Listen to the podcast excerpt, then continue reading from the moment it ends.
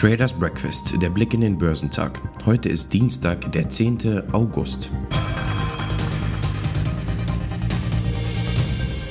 Die US-Börsen haben gestern eine Rallye-Pause eingelegt. Das Warten auf neue Preisdaten hat die Aktivitäten ebenso gebremst wie erneute Corona-Sorgen. Trotzdem gab es einen großen Gewinner. Die Aktien im asiatisch-pazifischen Raum wurden am Dienstag uneinheitlich gehandelt, da der südkoreanische Spieleentwickler Krafton bei seinem Debüt einen Kurseinbruch erlitt, während die Sorgen um die Covid die Stimmung der Anleger in der Region belasten. Südkoreas breiter Kospi fiel um 0,62 Prozent. Die Aktien des chinesischen Festlandes waren am Dienstagnachmittag gedämpft.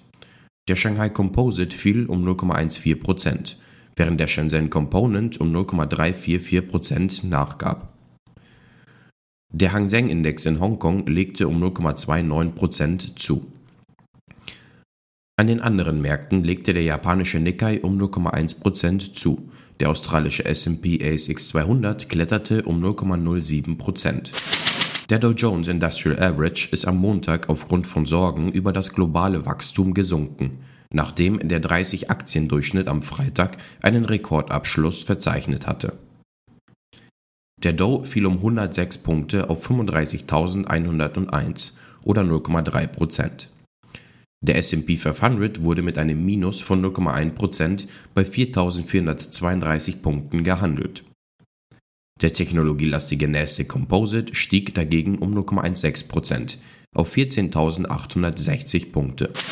Die Erholung von der Corona-Krise hat der Investmentgesellschaft von US-Staranleger Warren Buffett zu deutlich mehr Gewinnen verholfen. Das Betriebsergebnis von Berkshire Hathaway kletterte im zweiten Quartal um 21 Prozent auf 6,7 Milliarden Dollar. Das Konglomerat steckte zudem weitere etwa 6 Milliarden Dollar in den Rückkauf eigener Aktien. Abseits des Biotech-Booms hat die Zurückhaltung der Anleger altbekannte Gründe. Wann beginnt die mächtige US-Notenbank Federal Reserve damit, ihre geldpolitischen Zügel anzuziehen? Sprich, ihre derzeit 120 Milliarden Dollar je Monat umfassenden Anleihenkäufe sukzessive zu reduzieren. Dieser im Fachjargon Tapering genannte Prozess ist für die Wall Street, aber auch für die anderen Weltbörsen derzeit das alles bestimmende Thema. Zuletzt hatten die robusten Daten vom US-Arbeitsmarkt am Freitag solche Tapering-Ängste befeuert ohne dass es allerdings zu einem Ausverkauf gekommen wäre.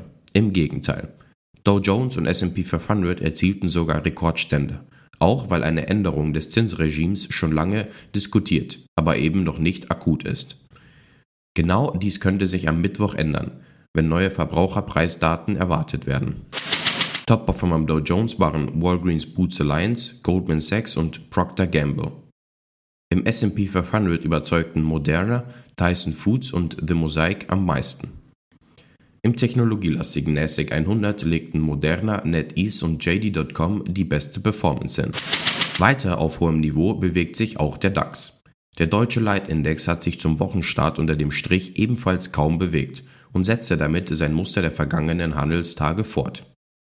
Am Ende ging der Index bei 15.745 Punkten aus dem Handel ein leichter Tagesverlust von 0,1% Er ringt damit weiter mit seinem Rekordhoch aus dem Juli bei 15.810 Punkten, kann diese Marke aber nicht überwinden. Auch heute ging es in der Spitze zunächst bis auf 15.798 Punkte nach oben, ehe sich die Anleger wieder zurückzogen. Star des Tages unter den Einzelwerten war aber die BioNTech-Aktie. Papiere des deutsch-amerikanischen Covid-Impfstoffherstellers legten an der US-Hauptbörse Nasdaq deutlich um fast 15 Prozent auf 447,23 Dollar zu. Dabei markierte die Aktie im Verlauf bei 459,88 Dollar ein neues Rekordhoch. Die Anleger griffen kräftig zu nach einem Gewinn im zweiten Quartal von knapp 2,8 Milliarden Euro gegenüber einem Verlust im Vorjahr von 88 Millionen Euro. Gleichzeitig erhöhte das Mainzer Unternehmen seine Umsatzprognose für 2021. Aktien des US-Partners Pfizer stiegen ebenfalls um gut 2%. BioNTech spricht sich zudem für eine Auffrischungsimpfung mit seinem vorhandenen Vakzin aus. Wir denken, dass es im Moment am besten ist, mit einer Auffrischungsdosis für den bestehenden Virusstamm fortzufahren, um die Situation in den Griff zu bekommen, sagte Firmenchef Ugur Sahin am Montag. Patienten, die eine dritte Dosis desselben Impfstoffs bekommen, hätten, zeigen deutlich höhere Antikörperwerte als nach der zweiten Dosis. Tagessieger im DAX war das Papier äh, des Life Science Konzerns Merck, das weitere 2,1% zulegte und damit seinen starken Lauf fortsetzte. Der Darmstädter Konzern hatte zuletzt das zweite Mal in Folge seine Jahresziele angehoben. Das boomende Geschäft mit Produkten für die Impfstoff- und Medikamentenherstellung sowie Krebs- und Fruchtbarkeitsarzneien sorgten im zweiten Quartal für einen kräftigen Wachstumsschub. Top-Performer DAX waren Siemens Energy, Merck und RWE. Heute veröffentlicht das Mannheimer Zentrum für europäische Wirtschaftsforschung seine aktuellen Konjunkturerwartungen. Gegenüber wird mit einem Rückgang von 63,3 auf 57 Punkte gerechnet. In den USA werden Zahlen zur Arbeitsproduktivität und das Red Book gemeldet. Geschäftszahlen kommen von Münchner Rück, Alstria Office, Brenntag, HelloFresh, LEG Immobilien, Porsche, Unipar, CW Stiftung, Home24, Klöckner Co., Cisco und Transdim. Die Futures bewegen sich gemischt. Beim DAX wird ein Plus von 10 Punkten erwartet. Beim Dow Jones wird ein Minus von 30 Punkten und beim S&P 500 ein Minus von 3 Punkten erwartet. Beim technologielastigen NASDAQ 100 wird ein Plus von 300 Punkten erwartet.